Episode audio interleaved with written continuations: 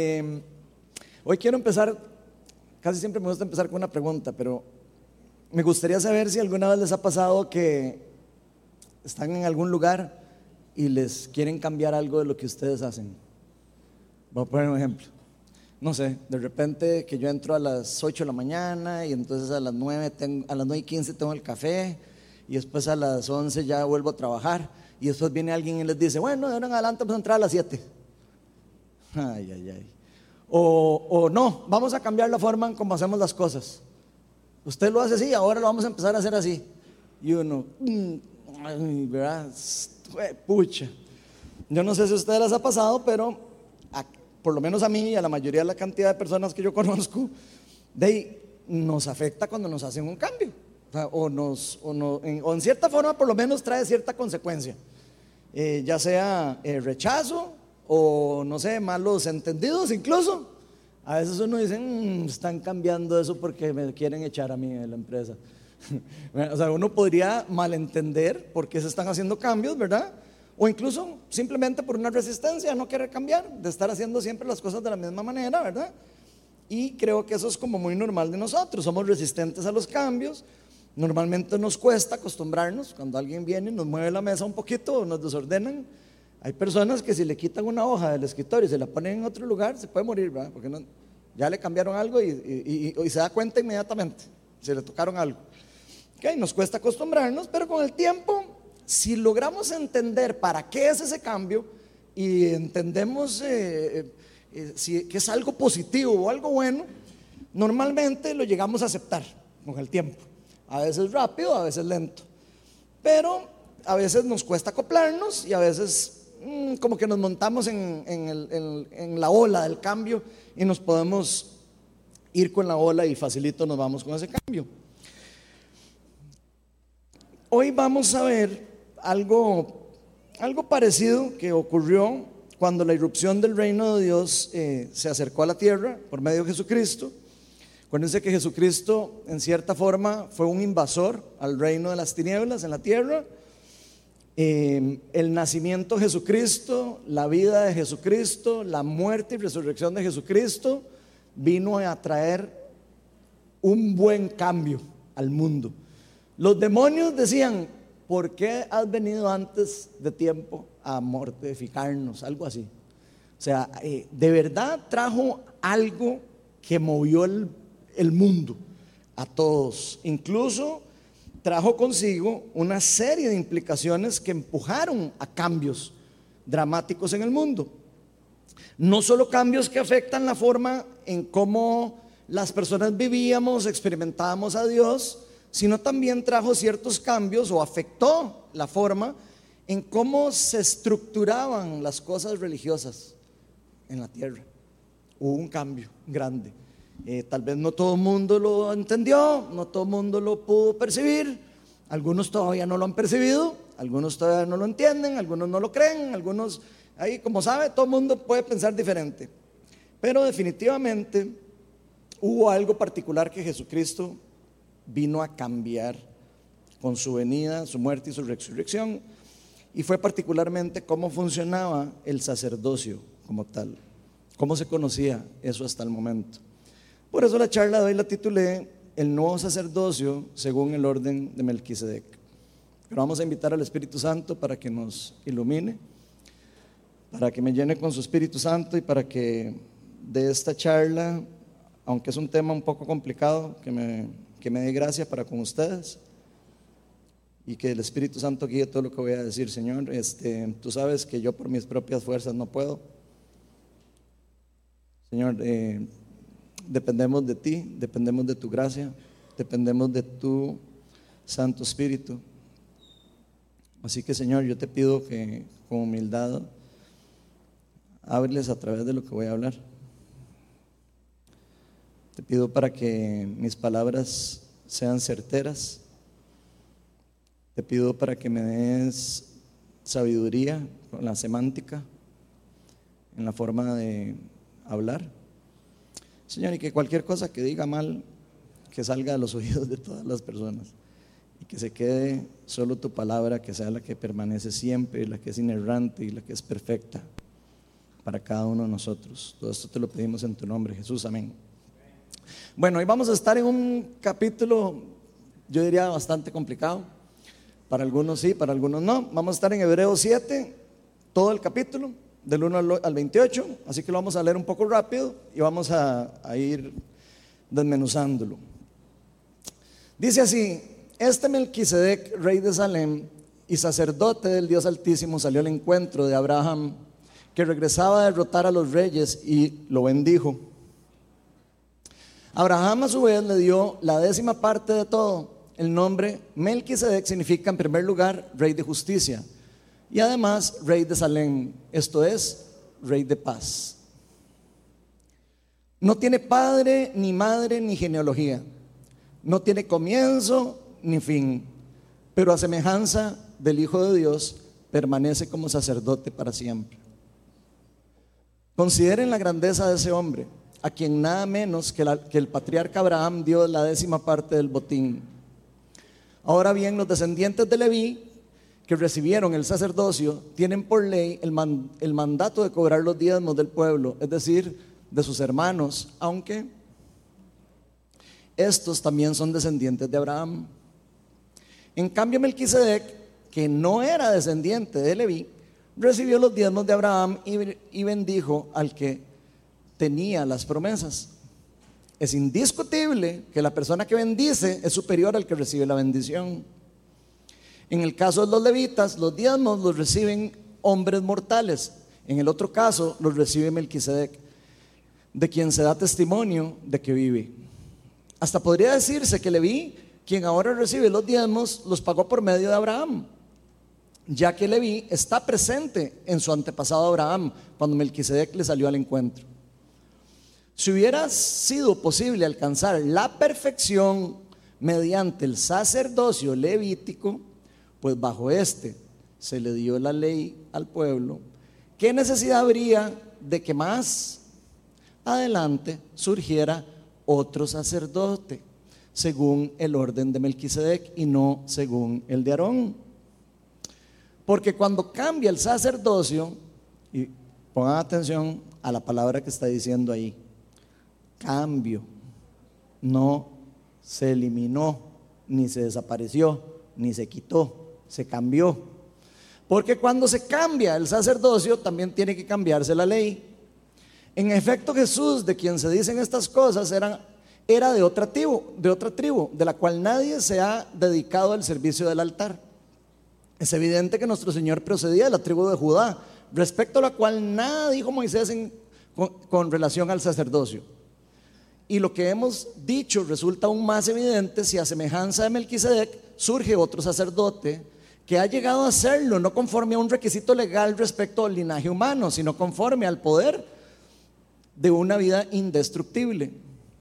Pues de él se da testimonio, tú eres sacerdote para siempre según el orden de Melquisedec. Por una parte, la ley anterior queda anulada por ser inútil e ineficaz, ya que no perfeccionó nada. Y por la otra, se introduce una esperanza mejor, mediante la cual nos acercamos a Dios.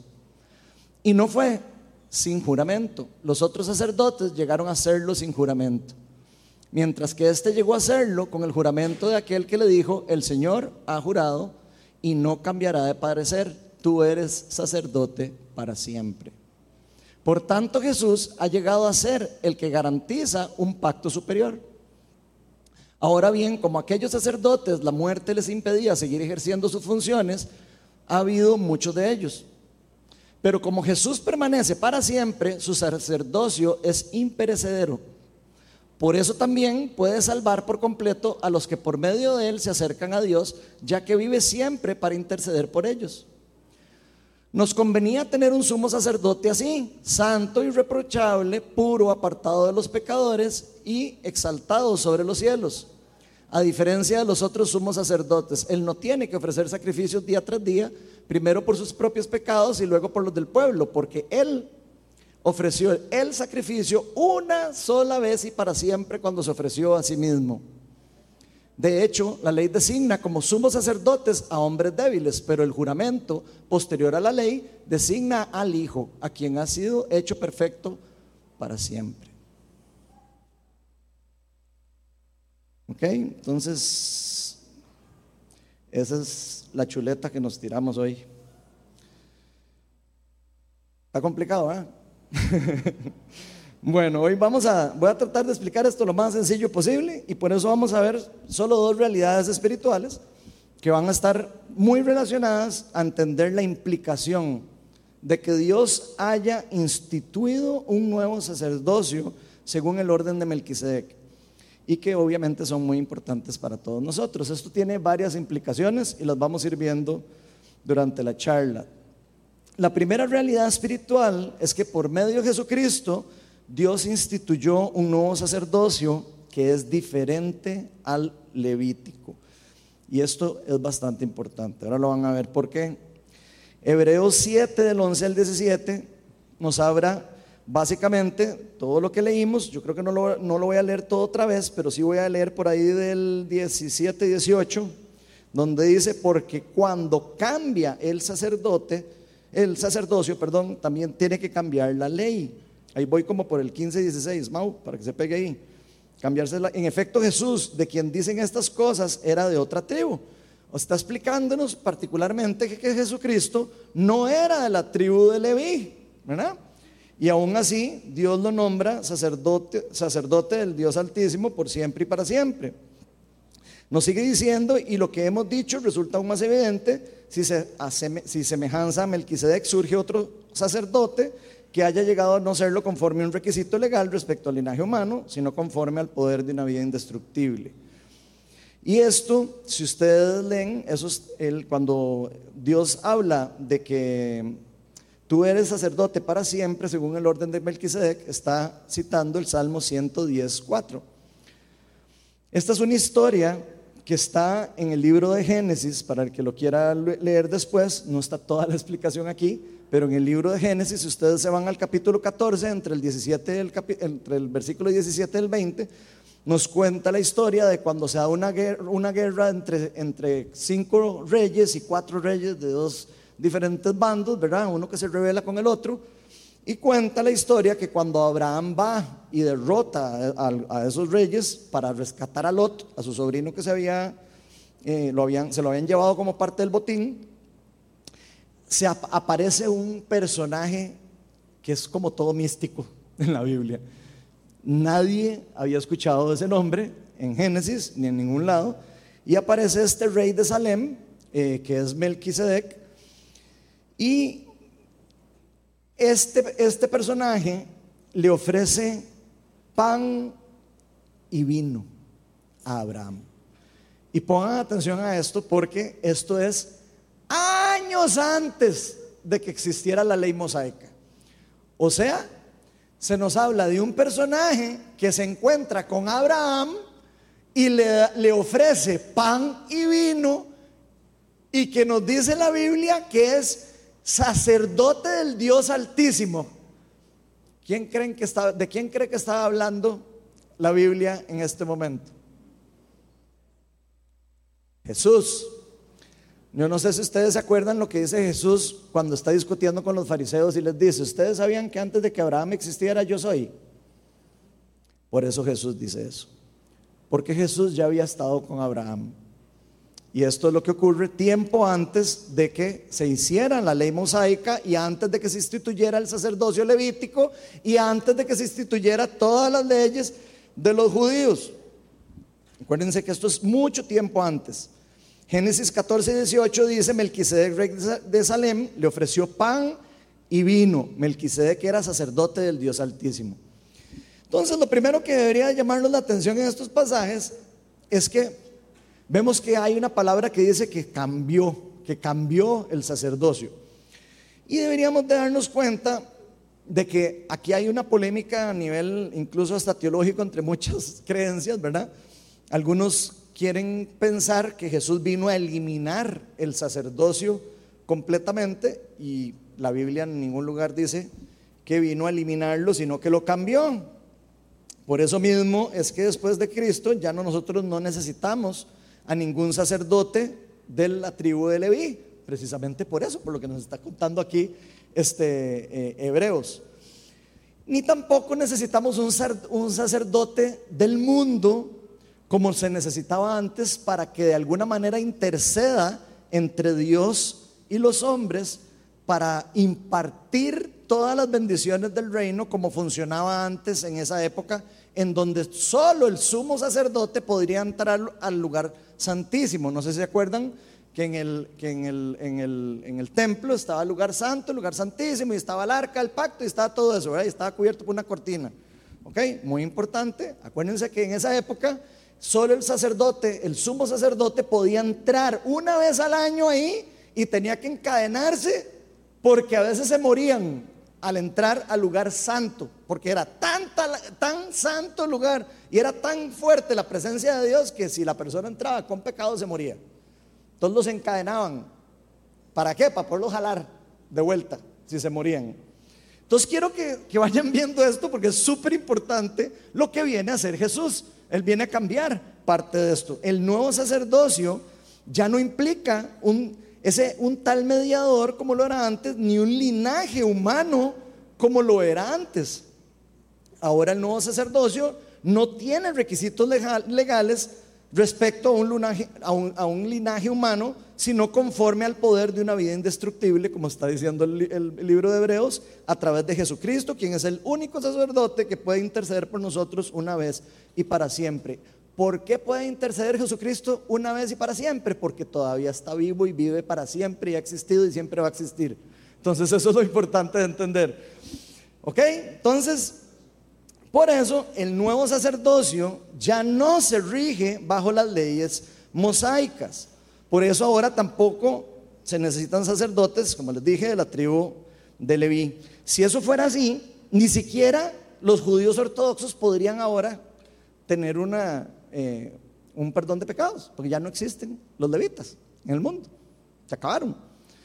Entonces imagínense ustedes lo que sería si esto fuera realmente necesitado al día de hoy, ¿verdad? No, no, no habría forma de conseguir un levita que pudiese hacer el sacrificio en el lugar santísimo para poder perdonar los pecados. Pero pues ya sabemos por qué es que no hace falta. La misma Biblia nos enseña por qué ya no hace falta y por qué eso era la forma de ejercer el antiguo sacerdocio. No crean que a Dios se le escapan las cosas, no es que se le acabaron en todos los, los soldaditos de, sacerdotes, entonces ya se acabó toda la bendición de Dios para el mundo. No, no funciona así.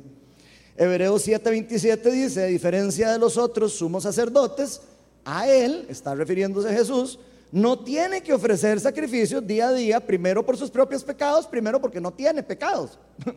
él no tiene pecados, era un cordero sin mancha, dice la palabra. Y luego por el del pueblo, porque él ofreció el sacrificio una sola vez y para siempre, cuando se ofreció a sí mismo en la cruz del Calvario. O sea, por eso cuando Jesús está en la cruz y muere, él dice, consumado está. Ya, se hizo el único y único sacrificio una vez y para siempre. Nunca más se necesita. Aquí se nos está diciendo que Cristo se ofreció esa sola vez y para siempre, ¿verdad? Como un sacrificio que podría acabar con la maldición del pecado y de la muerte para siempre. No es, que, no es que lo acabó temporalmente, no es que entonces al otro año había que matar a otro Jesús y tenía que volver a venir a hacerse hombre, no, no, no. Ya una vez que lo hizo, se terminó por completo. Ahora, esto estaba profetizado que iba a pasar. Esto no es así como que, ay, mira, pasó que solo de casualidad llegó una persona y se murió y ya no, ahora ya no. No, no. Todo eso ya estaba profetizado por medio de los profetas, especialmente en el de Isaías. Si ustedes leen Isaías capítulo 55, que creo que una vez lo vimos aquí, se van a dar cuenta que estaba profetizado que el Mesías iba a morir en la cruz, iba a morir acribillado y que iba a morir sin pecado y que iba a morir como un sacrificio de expiación para, para, para todo el mundo. Eso se lo pueden dejar de tarea a leer. no vamos a, leer aquí todo Isaías 53, pero léanselo ahí se van a dar cuenta que estaba profetizado. Lo que sí es muy importante que todos sepamos es que Cristo ya ofreció un sacrificio perfecto y definitivo por el pecado una y sola vez y para siempre. Y aquí yo sé que soy muy necio, pero los voy a poner a que lo repitamos. Cristo ya ofreció un sacrificio perfecto y definitivo por el pecado una sola vez y para siempre. Ok, eso es para usted y para mí y para todo el mundo. Ok, Cristo, ¿qué hizo? Abrió la comunión directa con el Padre. Cristo abrió la comunicación directa con Dios, con la humanidad, con su muerte y resurrección, rompiendo la barrera que había en el lugar santísimo para poder accesar al lugar santísimo, para que todos pudiéramos tener un acceso directo a la presencia de Dios. Por eso nosotros ahora podemos sentir la presencia de Dios en un lugar y no nos quemamos todos, porque Dios rompió esa barrera. ¿Ok? No sé si ustedes se acuerdan qué ocurrió cuando, cuando Cristo muere. ¿Se acuerdan en las películas que uno ve? Y están, no son en las películas, está en la Biblia también. ¿Qué fue lo que pasó en el templo? se rasgó el velo a la mitad, lo han visto, y sale así en Semana Santa, donde se raja todo, y tiembla todo. Y bueno, ahí dice que tiembla, de hecho, se abren tumbas y resucitan muertos. si no lo habían leído, leanlo otra vez, resucitan muertos ese día. ¿Ok? Personas salen de las tumbas el día que muere Jesucristo. Se rompe el velo del lugar santísimo. ¿Y qué pasa? La presencia del Espíritu Santo ya no habita más en el arca. Ahí dejó de existir ya la presencia de Dios en el arca. Ya no existía en el arca. De hecho, ya no estaba en el arca en ese tiempo. Acuérdense que más, más para atrás, si uno estudia lo que pasó con, con Babilonia y con todos los imperios que atacaron a Jerusalén, ya habían sacrificado un chancho en el lugar santísimo. ¿Ok? Ya los judíos lo que estaban haciendo en esa época era como emular lo que tenían, pero ya no estaba la presencia de Dios. Ya estaba profetizado en los, en los profetas anteriormente que después de que, de que sacrificaran el cordero, el, el, el, chancho, ahí Dios se iba a alejar, la presencia de Dios se iba a alejar. Eso lo pueden leer después en la Biblia y lo pueden estudiar. Lo importante que entendamos es que sí, Cristo y Dios quiso explicar que estaba ocurriendo algo espiritual para que todo el mundo supiera lo que estaba ocurriendo. Acuérdense que el lugar santísimo eh, y todo el templo es una copia de algo que hay en el cielo. Nunca se les olvide eso. Moisés, eh, perdón, todos los que hicieron el templo, ¿verdad?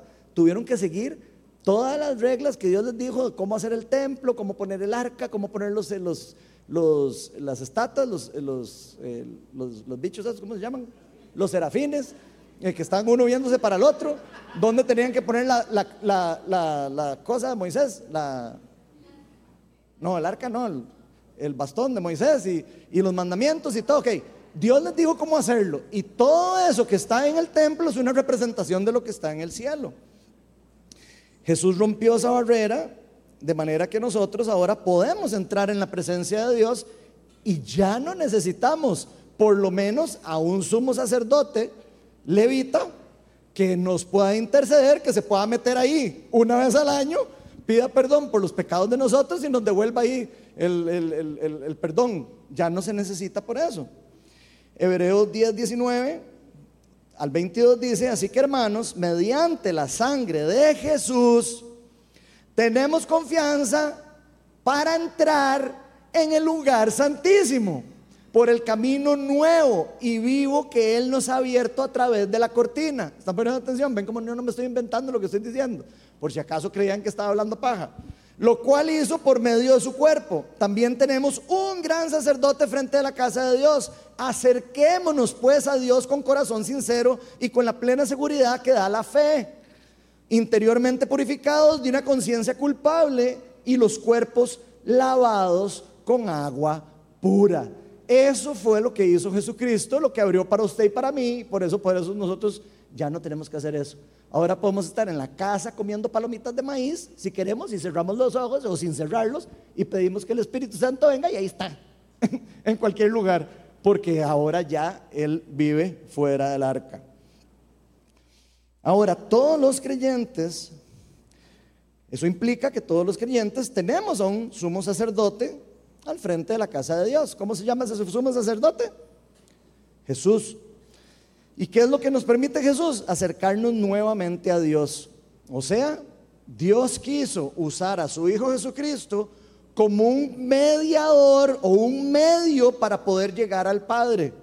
Por eso Jesús dice, yo soy el camino, la verdad y la vida, y nadie llega al Padre si no es por mí. Porque Él es el mediador único que Dios quiso poner entre Dios y los hombres. Eso lo dice la Biblia una y otra y otra y otra vez. ¿Ok? Y es gracias a Él, y no porque es muy bonito, ni porque fue muy santo, ni porque no, no, no, no. Fue por una cosa en particular que Él se convierte el mediador y el intercesor y el único mediador entre Dios y los hombres. ¿Y saben cuál es la razón? Porque murió por nosotros, pagó el precio del pecado por nosotros y resucitó entre los muertos. Nadie puede pagar el precio del pecado sin muerte. Eso lo dice Romanos. Entonces, nadie puede hacer de intercesor entre Dios y los hombres porque no ha muerto por los pecados de nadie más que Jesús. ¿Entienden cómo funciona eso? Yo muero, bueno, Jesús muere por, el, por, por la humanidad y ese acto es lo que hace que se convierta en un intercesor entre Dios y los hombres. Eso es lo que le da a él el nombre sobre todo nombre, nombre sobre todas las personas que se van a arrodillar delante de él, como dice la palabra, y es el único que merece la gloria por los siglos de los siglos, porque solo uno hizo eso. Se llama Jesucristo. ¿Ok? Pero vean qué lindo, con un corazón sincero, gracias a lo que él hizo, usted y yo tenemos acceso al lugar santísimo. Podemos venir delante de Dios con nuestros problemas, con nuestros pecados, con nuestras debilidades, con un corazón sincero, por gracia, y podemos, por medio del arrepentimiento y todo lo que Dios nos permite hacer, podemos estar limpiándonos constantemente de nuestros pecados. Pero todo es a través de Jesucristo, no a través de ningún hombre en el mundo. Es Jesucristo el que hace eso. Eso nos permite a todos los creyentes ser renovados de nuestros pecados, ser lavados, perdonados, cuando nos arrepentimos y cuando cambiamos nuestra mente, cuando entramos en metanoia o hacemos metanoia, cambio de mente, cambio de mentalidad. Y como consecuencia de esa intervención de Dios en nosotros, buscamos vivir una vida santa, y agradable para Dios. ¿Ok? La segunda realidad espiritual es que los cristianos, y pongan atención a esto porque eh, se las trae, los cristianos participamos del sacerdocio según el orden de Melquisedec a través de la unión con Cristo, quien es el sumo sacerdote para siempre. Voy a volver a repetir eso porque yo sé que ahí se quedaron ahí algunos pensando. Los cristianos participamos del sacerdocio según el orden de Melquisedec, no del levita, del Melquisedec, a través de la unión con Cristo, quien es el sumo sacerdote para siempre. Y vamos a leer primera de Pedro, capítulo 2, del 4 al 10, para entender un poquito qué significa esto. Aquí voy a hacer un alto, porque se me ocurrió comentar algo.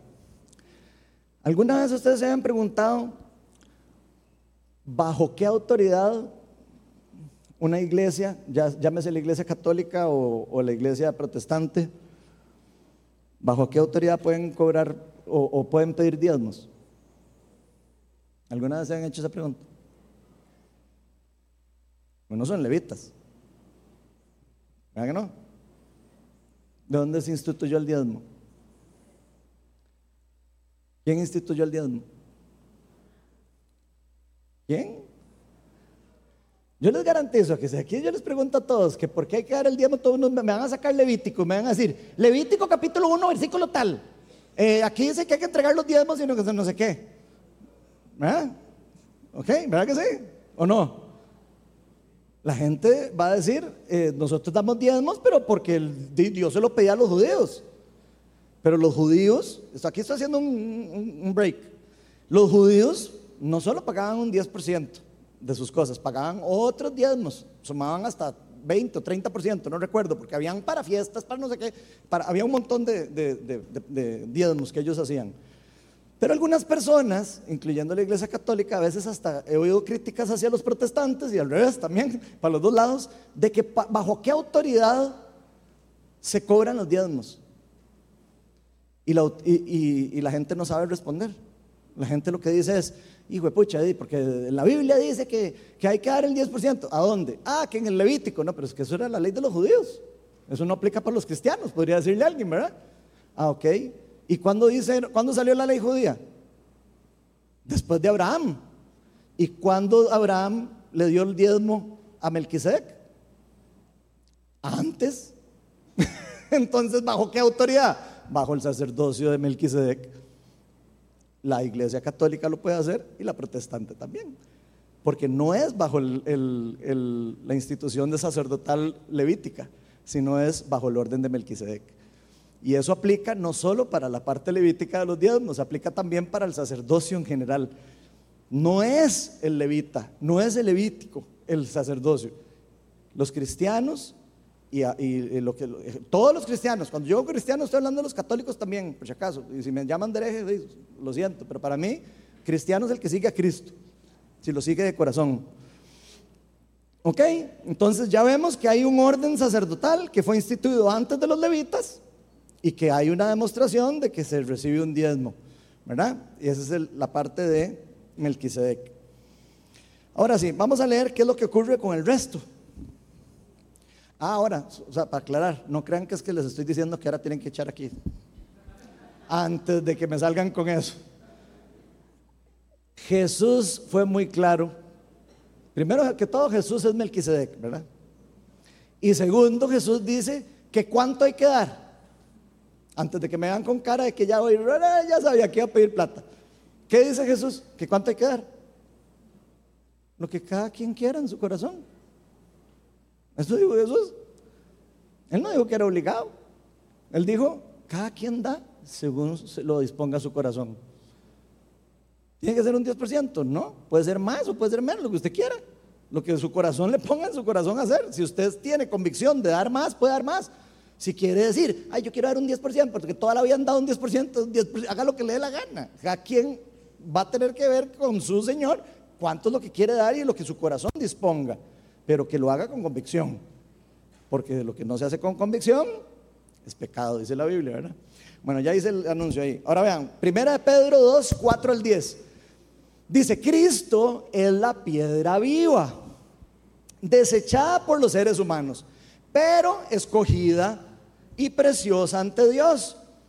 Al acercarse a Él, y nos está hablando a todos nosotros, por si acaso, los cristianos, también ustedes son piedras vivas, con las cuales se está edificando una casa espiritual, o sea, la iglesia.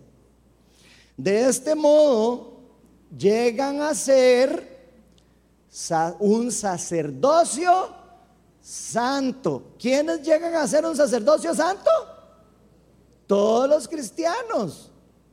¿Para ofrecer qué? Para ofrecer sacrificios espirituales que Dios acepta por medio de Jesucristo.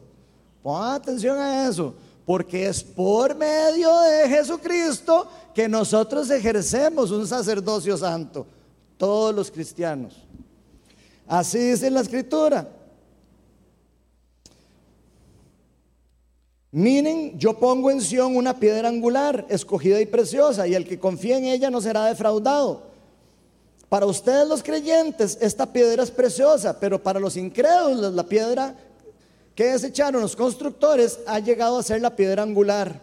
Y por cierto, la piedra angular es la primer piedra que se pone en la esquina para hacer una construcción, antes de que me salgan con otro cuento. No es una piedra que va arriba a la casa y que no sé qué, no. Es la primer piedra con la que los ingenieros alinean todo para construir bien. Y se los dice un ingeniero, no se los dice un la paja. ¿Ok? Entonces, dice otra vez, ya me perdí por estar de regañón. Constructores ha llegado a ser una piedra angular y también una piedra de tropiezo y una roca que hace caer. Tropiezan al, desobedecer la palabra, por lo cual estaban destinados. ahora nos vuelve a hablar a nosotros. Pongan atención, abran las orejas todos, porque dice, pero ustedes son descendencia escogida o que ya no es una descendencia levítica, no es una descendencia de linaje de sangre, es una herencia, es un linaje espiritual. Dice, un dice, eh, pero ustedes son descendencia escogida, sacerdocio regio, nación santa, pueblo que pertenece a Dios, para que proclamen las obras maravillosas de aquel que los llamó de las tinieblas a la luz. ¿Están poniendo atención? Espero que estén poniendo atención. Ustedes antes ni siquiera eran pueblo, pero ahora son pueblo de Dios. Antes no habían recibido misericordia, pero ahora ya la han recibido. Y aquí creo que es importante que entendamos las implicaciones de este nuevo sacerdocio, porque la palabra nos dice que los cristianos ahora eh, nos hemos, digamos, hemos llegado a ser de alguna forma un sacerdocio santo para ofrecer sacrificios espirituales a Dios, que Dios va a aceptarnos a todos los cristianos por medio de Jesucristo. No porque seamos unos galletas ni seamos descendientes de no sé quién, no, porque Cristo en nosotros es el que hace que podamos interceder en cierta forma como ese sacerdocio entre Dios y la humanidad. Y eso es importante para nosotros de entender y también de no malinterpretar, porque alguien podría ya después creerse Jesús, ¿verdad? Y no, no es que, no es que Jesús transfirió el, el sacerdocio a los cristianos. No, eso no es lo que estoy diciendo. Jesucristo nos participa del sacerdocio del Dios Altísimo a los cristianos. Y eso hay que entenderlo porque son dos cosas diferentes. ¿Ok? Entonces la Biblia no enseña que eso fue transferido, pero sí nos enseña que hay ciertas transferencias que hizo Dios o Jesús a los cristianos como parte de su pueblo. ¿Qué cosas nos transfirió? Nos transfirió autoridad, nos, nos, transfirió poder, y hubo otro montón de cosas a los cristianos que podemos buscar en los evangelios y que podemos entender por todo lado. Pero respecto al sacerdocio, no es que nosotros nos convertimos en un sacerdote como si estuviéramos en vez de Cristo. Exactamente. Y eso hay que tenerle cierto cuidado. Lo que sí hizo fue cambiar la forma del sacerdocio. Y sí usa a los cristianos como parte de ese sacerdocio santo.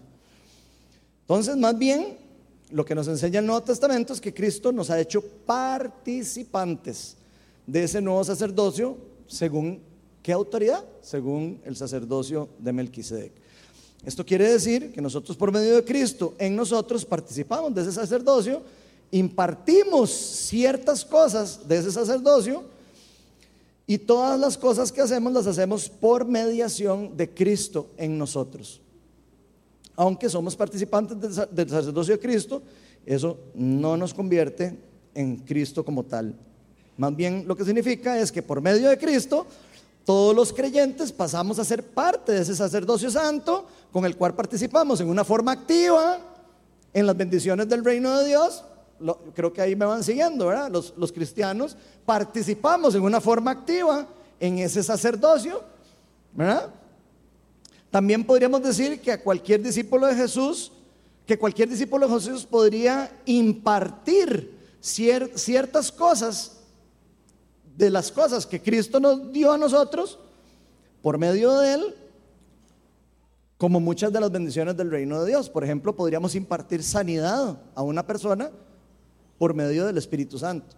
Podemos ser como, como decir, podemos ser instrumentos que usa Dios y nos puede usar a través de su sacerdocio para que ocurra algo a través de nosotros, siempre y cuando Cristo habite en nosotros. Esto para algunas personas obviamente puede ser chocante, pero es así. Y Dios nos ha facultado para ofrecer ciertos sacrificios espirituales, como lo está diciendo ahí, que Dios acepta, pero eso solo lo hace si se hace a medio a través de Jesucristo, que es el único mediador entre Dios y los hombres. Por eso los cristianos se nos ha dado el poder para impartir sanidad, se nos ha dado el poder para impartir liberación y se nos ha dado particularmente la autoridad para poder continuar el ministerio de Cristo. No sé si ustedes se acuerdan que Cristo transfiere su ministerio en cierta forma a nosotros. Ahora somos sus representantes en la tierra y formamos parte de su casa espiritual, que oyeron que la está construyendo con piedras vivas, ¿verdad? ¿Y quiénes son piedras vivas? Nosotros también, ¿verdad? Ok, entonces somos parte de eso. Vea lo que dice que es su iglesia, ¿verdad? Primera de Pedro 2.5. Dice, también ustedes son como piedras vivas con las cuales se está edificando una casa espiritual. ¿Cuál es la casa espiritual? La iglesia de Cristo, que cree a Cristo en su cabeza. De este modo llegan a ser un sacerdocio santo para ofrecer sacrificios espirituales que Dios acepta por medio de Jesucristo. Ojo, son ustedes piedras vivas. Los cristianos no somos piedras muertas o piedras inertes que están ahí en el mundo. Son piedras vivas. Jesús dice que nosotros los cristianos somos luz. Después de que él mismo se había proclamado, yo soy la luz del mundo. Después nos dice, ustedes son la luz del mundo y no se tapen, porque ustedes tienen que llevar la luz y, están diseñados para no estar tapados ni, ahí como piedras muertas. Tienen que estar ahí brillando para que los vean y, sean reflejo del reino de Dios. Vean lo que dice Romanos 8, 15 al 17. Ustedes no recibieron un espíritu que de nuevo los esclavice al miedo. Ustedes no recibieron un espíritu para que después se pierdan el brillo de la piedra. Ustedes no recibieron el espíritu para que después fueran lámparas apagadas. Eso no es lo que nosotros somos como cristianos. Dice, y ustedes no recibieron un espíritu que de nuevo los esclavice al, al miedo, sino el espíritu que los adopta como hijos y les permite clamar, Abba Padre, o sea, papito, una relación tan íntima con Dios que le podemos decir papito. Es tan íntimo que podemos decirles. Eso es lo que nos está diciendo. Y dice, el Espíritu mismo asegura a nuestro espíritu que somos hijos de Dios. Y si somos hijos, somos herederos.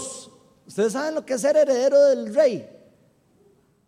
Somos herederos del rey, herederos de Dios y coherederos con Cristo. ¿Están escuchando? Somos coherederos con Cristo.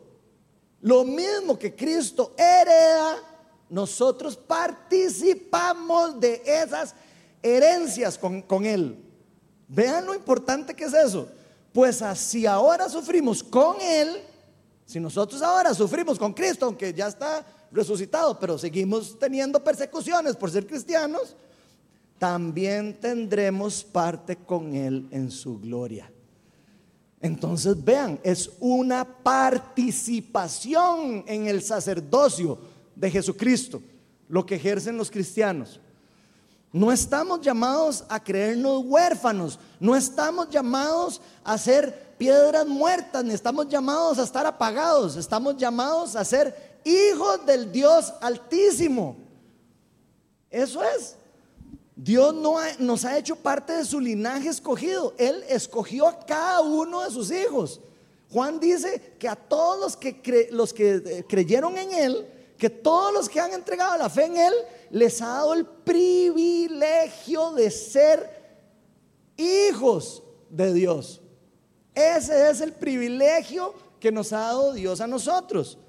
Y nos ha hecho participantes, coherederos del reino de Dios por medio de Jesucristo.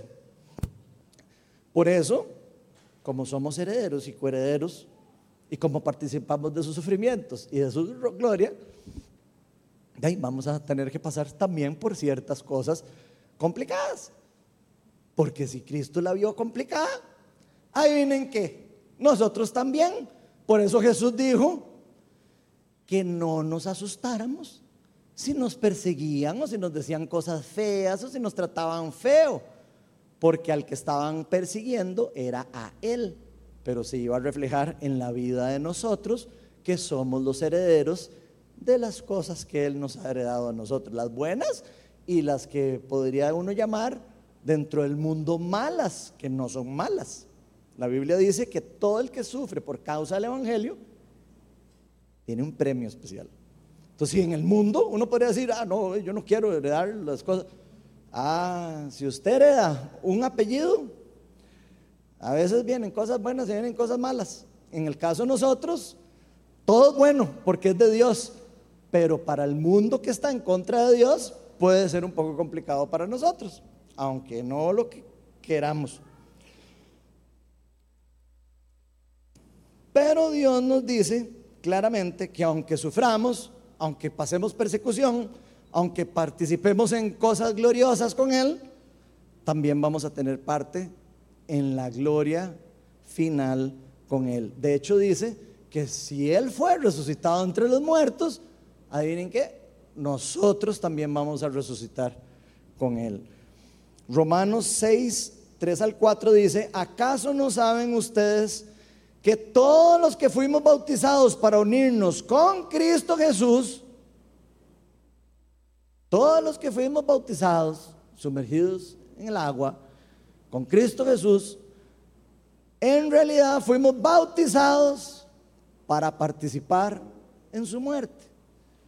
¿Se acuerdan? En el curso de bautismo, ¿qué es lo que pasa cuando uno lo sumergen y se sacan la cabezota de vuelta? Está haciéndose un simbolismo de la muerte, entrar a la tumba y ser resucitado en una nueva vida en Cristo. Eso es lo que simboliza el bautizo. ¿Ok? Entonces aquí Pablo nos está diciendo que si nosotros fuimos bautizados en Cristo Jesús, en realidad fuimos bautizados para participar en la muerte de Cristo también. Por tanto, mediante el bautismo fuimos sepultados con Él en su muerte. Y por eso, cuando un cristiano muere, va a vivir. ¿Entendieron eso? Ok. De modo que así Cristo resucitó por el glorioso poder del Padre, también nosotros andemos en una nueva vida. Y esta es la esperanza más grande que tenemos en Cristo, que gracias a Él, ahora nosotros no solo podemos participar de las gloriosas riquezas y de las gloriosas herencias del reino de Dios, que ya está que ya se empezó a instaurar en la tierra desde que Jesús vino, con desde que Jesús vino, murió y resucitó, y se va a seguir implantando hasta que venga Él en su segunda venida y lo termine de implantar y termine de hacer la nueva tierra, el nuevo cielo, y etcétera, etcétera. Y ahí sí se acabe todo sufrimiento y dolor. Lo importante es que nosotros estamos con luz verde o se nos abrió la puerta por medio de lo que Jesucristo hizo en la cruz, para que nosotros podamos participar en las bendiciones del reino en esta vida y en la venidera, en las dos. Por eso también, como participantes de este nuevo sacerdocio, según el orden de Melquisedec, ahora somos parte activa e importante dentro del plan de Dios de salvación del mundo. Y pongan atención en eso. Usted, si es cristiano, y yo, si soy cristiano, adivinen qué, somos parte importante del plan de salvación de Dios para la humanidad. Porque estamos participando del sacerdocio según el orden de Melquisedec en compañía con Cristo. Y estamos siendo parte del cambio de lo que Cristo vino a hacer en el mundo y nos llamó a nosotros, a cada uno, para seguir sus obras. Esto quiere decir que Él nos participa por gracia de su ministerio. Y ahí es donde a nosotros nos cuesta creerlo, porque decimos, ya, Ronald participando de la gracia de Dios, haciendo las cosas. No, no me, no me veo.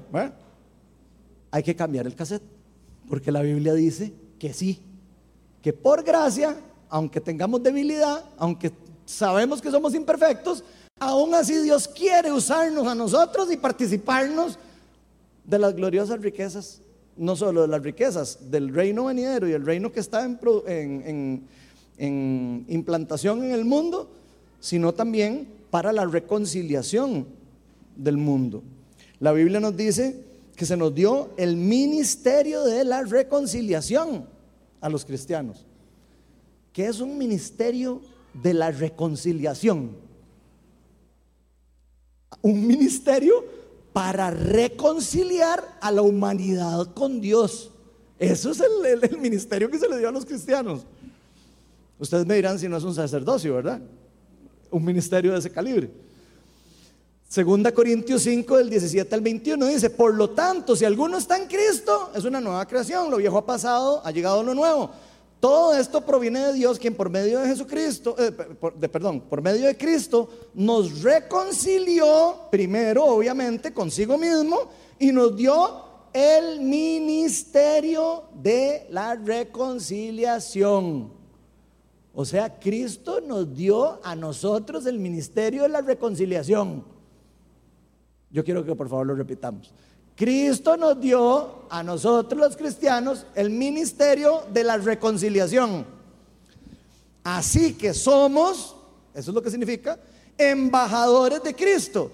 Como si Dios los exhortara a ustedes por medio de nosotros, en nombre de Cristo les rogamos que se reconcilien con Dios. ¿Están poniendo atención?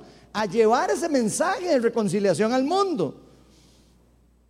Al que no cometió pecado alguno, por nosotros Dios lo trató como pecador para que en él recibiéramos la justicia de Dios. O sea, usted y yo tenemos el privilegio de poder ser usados en el ministerio de reconciliación y ser utilizados y formar parte del sacerdocio según el orden de Melquisedec por gracia y porque la justicia que está acreditada en nosotros la ganó Cristo. No la ganamos nosotros. Por eso nosotros nos sentimos que no los merecemos, porque nosotros no hicimos nada. ¿Y qué pasa cuando nosotros los cristianos sentimos que no hacemos nada? Y lo en general la gente, ¿cuándo hay que echar? Yo no, si no pago hay algo raro. Pues esa es la realidad, gente. Por gracia, Jesucristo quiso depositar la justicia divina en nosotros pecadores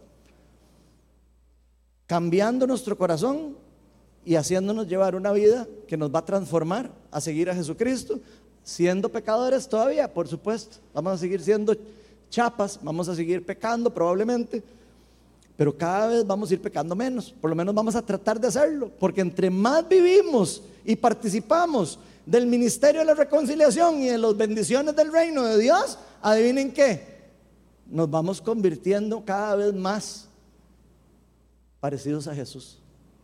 Nos vamos enamorando de su visión, de su misión. Nos vamos enamorando del llamado de Dios. Eso es lo que ocurre en los cristianos. Y eso es lo que lleva a la santidad, no lo contrario. La santidad no es algo que se consigue como entonces yo tengo que ver cómo hago para caerle bien a Dios. No, al revés. Cuando yo me doy cuenta que ya le caí bien a Dios, empiezo a vivir la vida diferente. Porque digo, uff, Uf, ay no, ya yo no estoy para esto. No sé si ven el efecto. Y lo dañino que es pensar que es al revés, que tengo que pagar algo, donde ya yo lo recibí. Entonces, Dios nos hace embajadores, representantes de su sacerdocio y su ministerio. Él quiso compartir con nosotros el plan de salvación con la humanidad, pero esto no lo podemos hacer por nuestra propia cuenta. Si alguno de nosotros se cree en algún momento que es Jesús, estaría un poquito, un poquito sacando de contexto lo que estamos hablando. Tenemos que saber quién, de quién es la fuente y quién es el mediador. Nosotros somos instrumentos, pero sí nos usa. Pongan la firma. Nos usa, pero a través del mediador correcto. Mateo 28, 18 al 20 dice, Jesús se acercó entonces a ellos y les dijo, se me ha dado toda autoridad en el cielo y en la tierra. Por tanto, vayan y hagan discípulos a todas las naciones, bautizándolos en el nombre del Padre y del Hijo y del Espíritu Santo, enseñándoles a obedecer todo lo que, les he mandado a ustedes. Y les aseguro que estaré con ustedes siempre hasta el fin del mundo. Vean el llamado de Jesucristo diciéndonos, ahora ya, ya yo les enseñé, ya yo les impartí, ahora vayan a hacerlo ustedes. Eso es lo que Él está haciendo. Hechos 1.8 dice, pero cuando venga el Espíritu Santo sobre ustedes, recibirán poder. Serán mis testigos. Y podríamos agregar ahí, no en ese versículo porque sería blasfemia, ¿verdad? Pero ya lo leímos, que somos testigos y embajadores, ¿verdad? Entonces, y serán mis testigos tanto en Jerusalén como en toda Judea, Samaria y en los confines de la tierra. O sea, en todo lado vamos a ser representantes del, del reino de Dios. Juan 20, del 22 al 23 dice, acto seguido, Jesús sopló sobre ellos y les dijo, y pongan atención porque aquí es donde todo queda trabado todo, reciban el Espíritu Santo, a quienes perdonen sus pecados, les serán perdonados, y a quienes no se los perdonen, no se les serán perdonados. Ahora sí se quedaron todos callados, ¿lo vieron? ¿Se les parece eso un sacerdocio? ¿Han ponido atención? ¿Quién es el que perdona los pecados? Jesucristo. Pero nos dio a nosotros autoridad para hacerlo en su nombre. Y no le está dando la autoridad a un grupo de personas, se lo está dando, bueno, en este caso lo sopla sobre los apóstoles que están ahí, pero eso es algo que se le dio a la iglesia reciban al Espíritu Santo y a quienes les perdonen sus pecados les serán perdonados y a quienes no se les perdonen no se les serán perdonados. Y uno se podría preguntar, ¿cómo es eso? ¿Y ahora quién soy yo para perdonar el pecado de alguien? Es que nosotros no somos los que perdonamos el pecado, pero sí somos instrumentos que podemos ser usados para ver el arrepentimiento en una persona y decir, esta persona sí se arrepintió. Y, y decirle, Señora, Aquí está esta persona arrepentida. Y adivinen qué, Dios la va a perdonar. Porque es bíblico que el que se arrepiente de sus pecados no son perdonados. Entonces sí hay una impartición sacerdotal en cierta forma hacia los cristianos. Hay ciertas funciones sacerdotales, según la Biblia. Lo hay, pero no actuando en nuestra propia naturaleza. Sería muy diferente que yo ande caminando diciendo que soy Jesús y diciéndole a la gente que solo si yo le, lo bendigo se le perdonan los pecados. Eso sería muy indiferente. Lo que significa es que si alguien confiesa su pecado a cualquier cristiano, demostrando un arrepentimiento genuino, queriendo quitarle el poder al pecado en su vida, que es como cuando una persona se confiesa, ¿qué es lo que hace una persona cuando se confiesa? De querer quitarle fuerza al, enemigo. Decir, yo he hecho esto, me equivoqué y hay algo, hay, una, hay algo que ocurre de humildad, hay algo que ocurre con el empoderamiento del Espíritu Santo que nos permite a nosotros ver si es algo genuino, decirle, ya Dios te perdonó, probablemente eso. Y no pasa nada, porque somos parte de lo que Dios usa para que una persona también pueda recibir el perdón. No por nosotros, pero somos instrumentos y representantes y embajadores del reino de Dios como para poder tener discernimiento y ver a las personas que se están arrepintiendo y decirle, la Biblia dice que Dios ya te perdonó con que confeses el pecado. Pero esto ocurre porque hay un sumo sacerdote que está al frente de la casa de Dios y que nos ha participado nosotros. Por eso en Santiago 5:16, y aquí lo aclaro, porque yo sé que hay gente que dice que no hay que confesarse los pecados los unos a los otros porque nadie tiene eh, permiso para perdonar pecados, para mí eso es falso, porque lo acabamos de leer. Vean lo que dice Santiago 5:16. Por eso confiésense con el sacerdote levítico, no, ¿verdad? Por eso confiésense unos a otros sus pecados. Y quiero que lo repitamos. Por eso confiésense unos con otros sus pecados y oren unos por otros para que sean sanados. Confesando los pecados unos con otros, sanamos. Qué interesante, ¿verdad? La oración del justo es poderosa y eficaz. Entonces, ¿los cristianos tienen o no autoridad para perdonar pecados? Sí, sí tienen, no por su propia autoridad, por la autoridad del sumo sacerdote que tenemos delante de Dios, que se llama Jesucristo, y la Biblia nos llama a confesarnos los unos a los otros para que se nos perdonen los pecados. Entonces, es una mentira que no hay que confesarse los unos con los otros. Es una mentira que hay que confesarse con una persona específica particular, porque no lo dice la Biblia. Y también es mentira que no hace falta, que solo me puedo confesar con Dios. Yo sé que la Biblia dice que usted se puede confesar con Dios, lo dice, pero también dice en Santiago esto, que hay que confesarse los unos a los otros y no podemos decir, ah, sí, pero es que ahí Santiago se refiere a no sé qué caso. No, no, mentira. Aquí está muy claro que hay que confesarse los unos con los otros. Aunque lo enseñen diferente. La, Biblia nos enseña que hay algo poderoso cuando lo hacemos los unos con los otros dentro de la iglesia. Ese versículo dice, de hecho, vayan donde los ancianos de la iglesia, incluso habla de eso mismo, está hablando. Y ah, para que reciban eh, sanidad o cosas de esas, ¿verdad? Está hablando de eso. Entonces, lo que está diciendo en pocas palabras es que los que estamos participando entre ese sacerdocio también podemos confesarnos los unos con los otros. No es para ir a confesarse con una persona que no es cristiana, no. Es para una persona que también sea parte del pueblo de Dios, como lo acabamos de ver, del pueblo santo, del gran sacerdocio o del nuevo sacerdocio, según el orden de Melquisedec.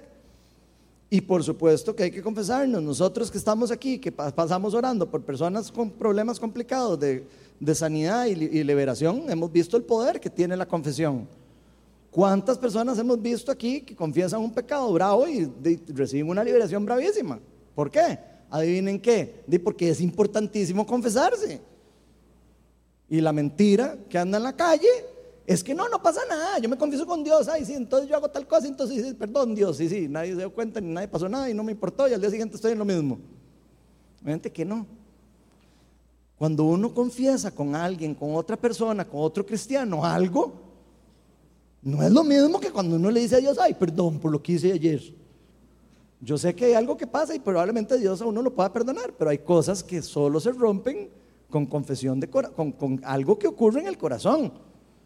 Y eso se da en la confesión de los pecados, por lo menos lo hemos visto nosotros en la práctica de la iglesia. Y claro que necesitamos vivir una vida de redención, de, rendición de cuentas entre nosotros, por supuesto. ¿Cómo va a andar el pueblo de Dios haciendo lo que le da la gana y viendo a ver quién, si no, yo no tengo que darle cuentas a nadie? Mentira. Vivimos en una comunidad y todos necesitamos ayuda de otros y necesitamos cuando alguien cae, que alguien lo ayude a levantarse. Eso es lo que es una comunidad. Pero ya no es como era antes, por medio de un sacerdote particular, eso sí es cierto. Eso, eso sí lo cambió Jesucristo. Ahora es algo que funciona más como una comunidad de creyentes dependiendo de Cristo. Ese, ese grupo de piedras vivas construyendo ese templo en la iglesia. Entonces, tal vez muchos de los que estamos aquí, de, tal vez hemos malentendido algunas implicaciones por las cuales Jesús murió en la cruz. Creo que a veces damos por sentado que entendemos lo que significa la muerte de Jesús en la cruz y a veces va mucho más allá de lo que nosotros a veces entendemos.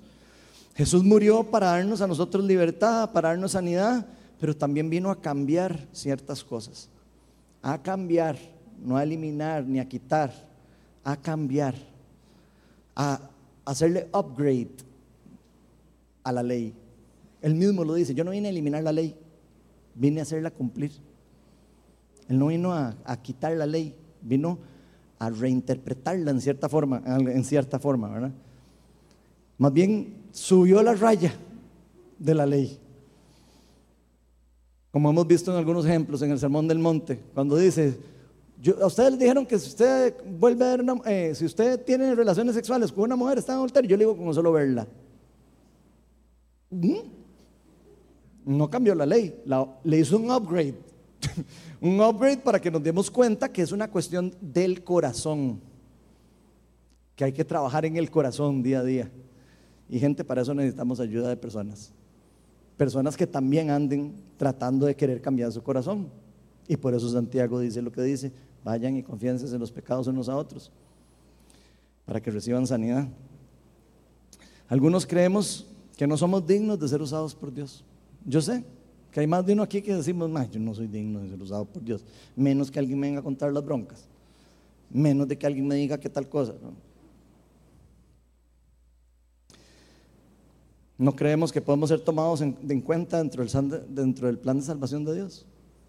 Creemos que somos tan imperfectos que decimos, no, eso solo para el pastor y para no sé quién, y para el, el gran barbudo blanco, no sé qué. yo creo que a nosotros nos cuesta todavía creer que Cristo vino a hacer cambios estructurales. A los fariseos le costó demasiado entenderlo. Tanto, tanto que lo rechazaron. Les costó tanto entender cómo estaban cambiando las estructuras religiosas que no lo pudieron aceptar. Él vino a darnos libertad de acceso al Padre y Él lo vino a hacer porque quiere lo mejor para nosotros. Ahora, Jesús no quiere que usted y yo andemos solos. Jesús no quiere que usted y yo andemos ahí eh, tratando de, decir, ah, es que entonces no tengo ninguna estructura y entonces a mí nadie me manda. Eso no es lo que Dios llama a hacer en la Biblia. Incluso le llama necios a los que no se congregan, porque sabe la importancia que hay en la comunidad. Jesús quiere lo mejor para nosotros. La intención de este cambio no fue eliminar las estructuras religiosas en el 100% del, todo. Él, quería, incluso se habla de la verdadera religión en la Biblia. Se habla de la religión eh, libre, la que se puede adorar al Padre en espíritu y en verdad. Eh, hay una serie de cosas que la Biblia nos explica que va más allá de estructuras religiosas.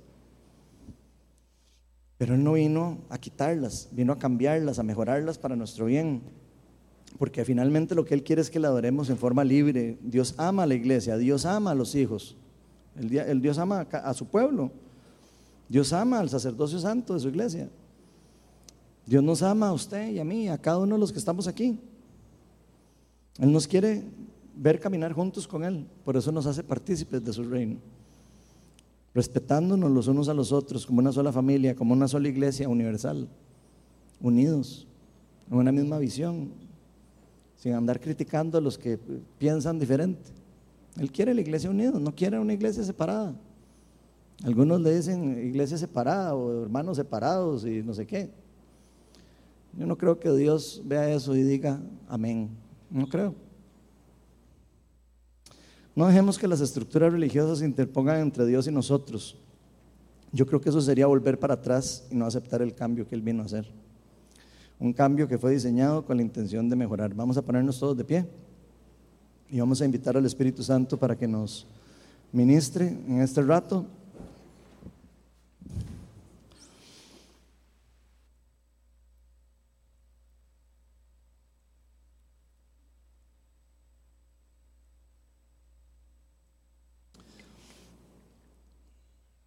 Espíritu Santo.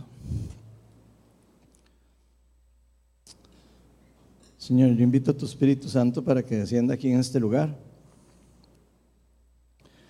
para que abra las compuertas del cielo.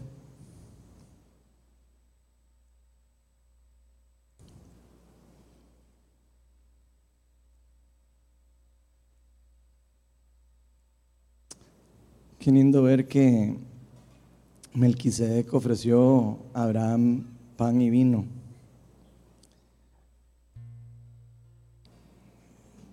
Y fue lo mismo que Jesús impartió en la Santa Cena.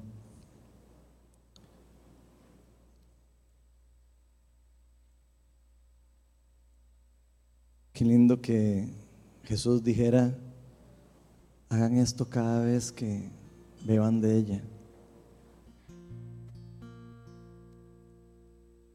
Chiva ver cómo Dios nos está mostrando una forma de sacerdocio.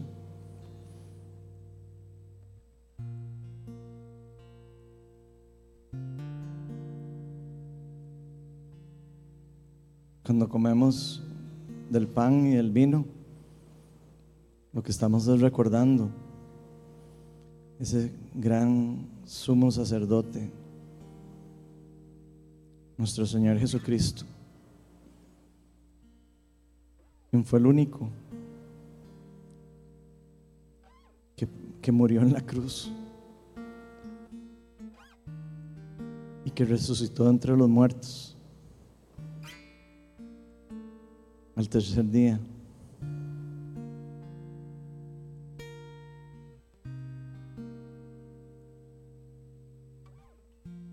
El único que venció la muerte como primicia del reino, para mostrarnos lo que Él iba a hacer y va a hacer con nosotros.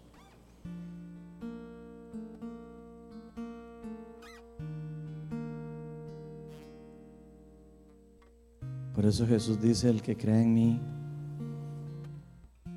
el que ponga la fe en mí, aunque muera, vivirá.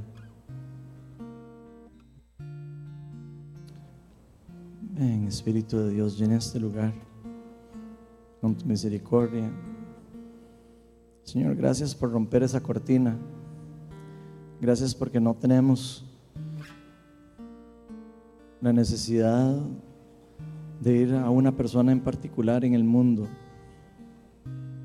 sino que podemos en cualquier lugar.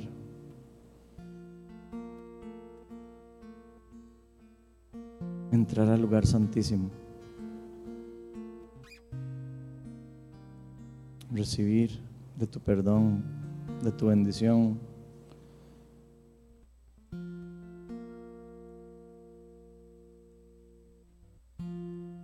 Y como parte de tu iglesia, Señor, seguir el llamado del ministerio de la reconciliación, siendo piedras vivas, piedras empoderadas con tu nombre. Para llevar las noticias de la restauración, de la reconciliación entre el mundo y, Dios.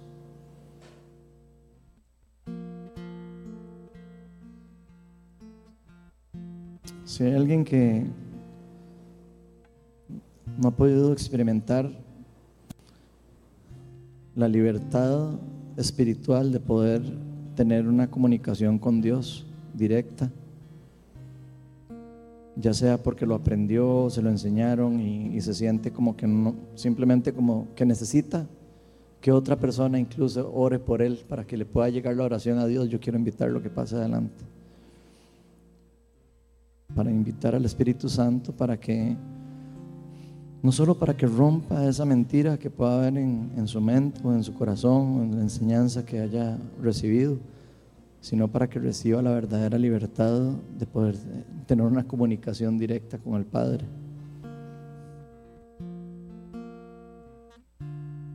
Jesús dijo, de cierto, de cierto les digo que llegará la hora en que todos me adorarán en espíritu y en verdad en el que todos vamos a poder tener libertad para hablar con Él.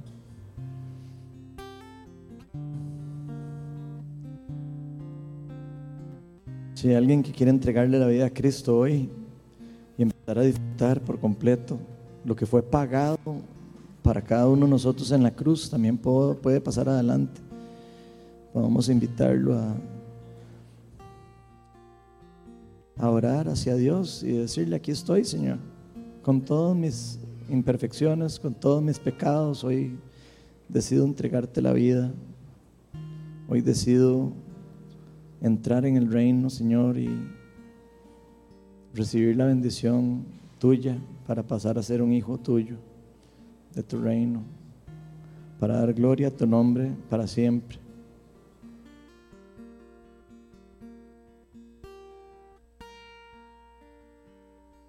O si hay alguien que tal vez no se siente digno de ser usado por Dios, ya sea para orar por alguien, para impartir algún don espiritual, para,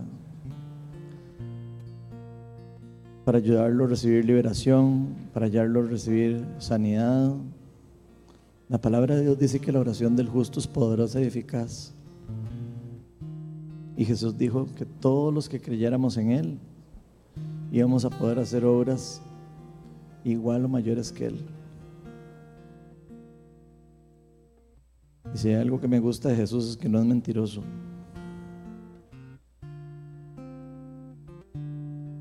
Si hay alguien que ha estado sintiendo el llamado de Dios para unirse al ejército del reino de la, de la luz y quiere ser empoderado, pase adelante.